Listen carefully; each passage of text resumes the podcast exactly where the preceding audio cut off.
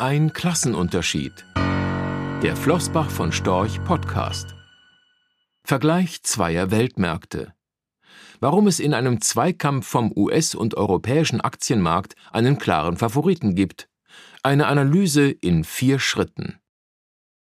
Derzeit haben Jahresausblicke wieder Hochkonjunktur und wie in jedem Jahr geht es dabei nicht nur um die profane Frage, ob das kommende Jahr ein gutes oder schlechtes Aktienjahr wird. Auch die Frage, ob sich der europäische oder US-amerikanische Aktienmarkt über die nächsten zwölf Monate besser schlagen wird, ist traditionell elementarer Bestandteil eines solchen Blicks in die Kristallkugel. In diesem Jahr scheint man sich da weitgehend einig. 2022 ist an der Börse Europa-Trumpf. Diesmal aber wirklich, möchte man hinzufügen, denn schließlich wird die Wette auf Europa seit Jahren immer wieder gesetzt und hat sich fast genauso häufig bisher als falsch erwiesen.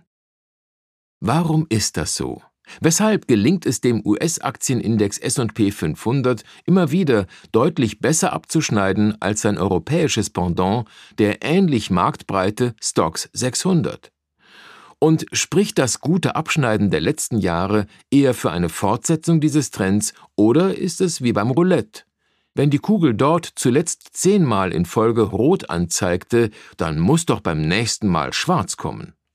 So falsch diese Annahme beim Glücksspiel ist, an der Börse haben Trends nicht selten einen Grund, der dann eher für deren Fortsetzung als für eine unmittelbar bevorstehende Trendwende sprechen würde. Beginnen wir also mit der Frage nach dem Warum dann folgt womöglich die Antwort auf die Frage Fortsetzung oder Trendwende daraus. Aktienkursentwicklungen spiegeln in erster Linie die Gewinnentwicklung der jeweiligen Unternehmen. Wie eng beide Entwicklungen miteinander verknüpft sind, verdeutlicht der folgende Blick in die Geschichte.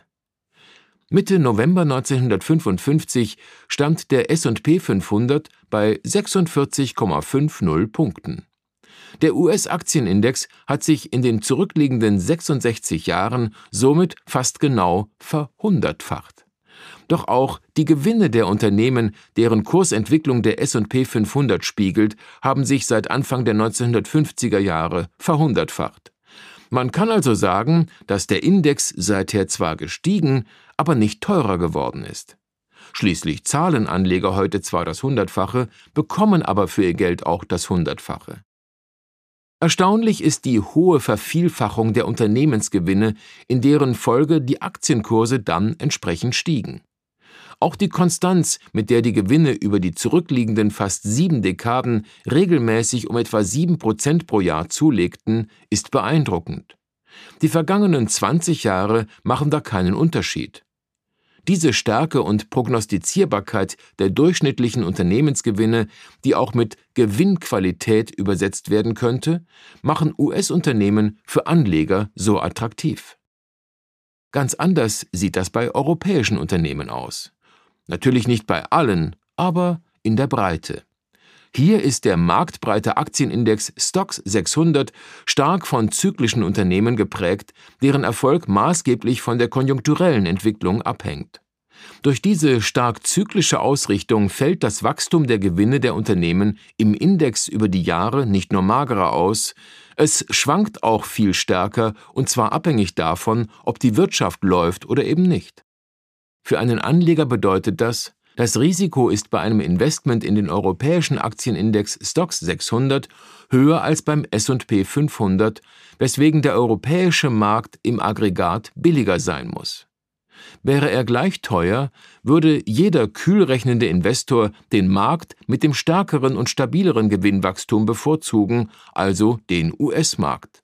Es bedeutet aber darüber hinaus auch, dass ein Anleger in den europäischen Aktienmarkt eine sehr optimistische Einschätzung hinsichtlich des Gewinn und damit Wirtschaftswachstums haben muss. Deutlich wird das, wenn man sich der Frage nach dem Marktpotenzial in Europa über die Frage, was ist eingepreist, nähert. Unterstellen wir für die kommenden Jahre ein Zinsniveau und ein Gewinnwachstum von jeweils drei Prozent. Damit nehmen wir an, dass die Gewinne der Unternehmen im Stocks 600 in der Summe 1,5 mal so stark wachsen wie über die zurückliegenden Dekaden. Für einen zyklischen Markt ist das also sehr optimistisch. Dazu passt, dass wir in unserer Rechnung auch ein deutlich höheres Zinsniveau unterstellen. Wer starkes Wachstum erwartet, darf auch davon ausgehen, dass die Zinsen etwas steigen.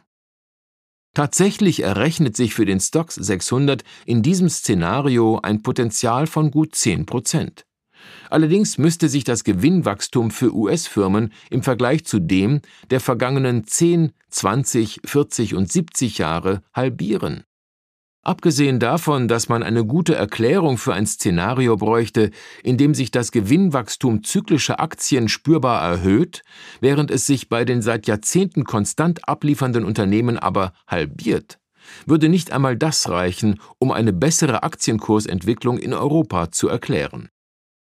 Zu Recht könnte man nun argumentieren, dass das zyklische Investment primär nicht aufgrund seiner langfristigen Gewinnerwartungen gekauft, sondern eben in ganz konkreten Phasen beigemischt wird, wenn nämlich mit hohem Wirtschaftswachstum zu rechnen ist. Dann aber wäre man jedoch bei einer Strategie des Market Timings, die versucht, durch die Bestimmung günstiger Ein- und Ausstiegszeitpunkte einen Ertrag zu erzielen. Solche Strategien gelten als riskant, und hier sollte man sich seiner Sache schon sehr sicher sein. Ein Blick auf die relative Wertentwicklung des europäischen Aktienmarktes zum US-Aktienmarkt seit 2008 zeigt, dass der Trend über die Zeit eindeutig in Richtung US-Markt zeigt. Bereinigt man jetzt die relative Performance um die Phasen, in denen sich der US-Markt besser schlug, und richtet die Aufmerksamkeit nur auf die Phasen, in denen europäische Aktien besser liefen und die zumindest länger als ein paar Tage anhielten, dann bleiben nicht besonders viele solcher Phasen übrig. Wer also auf eine bessere Wertentwicklung europäischer Aktien setzt, geht ein hohes Risiko ein. Es wäre ähnlich wie bei einer Sportwette, bei der man auf den Außenseiter setzt. Entsprechend müsste die Quote für den Sieg eines Außenseiters deutlich höher ausfallen. Wer würde schon 100 Euro, Vereinsvorlieben wurden hier außer Acht gelassen, bei einem Duell des Erstligameisters gegen einen Zweitligisten auf den Zweitligisten setzen, wenn ihm im Falle eines Sieges des Außenseiters lediglich 5 Euro Gewinn winken würden? Daher sollten Anleger, die auf eine bessere Wertentwicklung bei europäischen Aktien setzen wollen, wissen, drei der letzten vier kurzen Phasen, in denen sich europäische Aktien zumindest für ein paar Wochen besser entwickelten als US-Aktien, brachten Anlegern nicht einmal 10 Prozent ein. All diese Fakten schließen natürlich nicht aus, dass auch das Jahr 2022 wieder einmal ein paar Wochen bringt, in denen sich Fans europäischer Aktien in ihren Erwartungen, dass der Außenseiter auch einmal den Meister schlägt, bestätigt fühlen können.